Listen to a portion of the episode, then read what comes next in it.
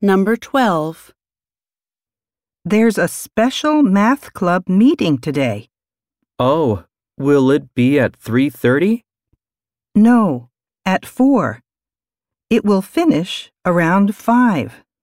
Okay. I'll be there. Question.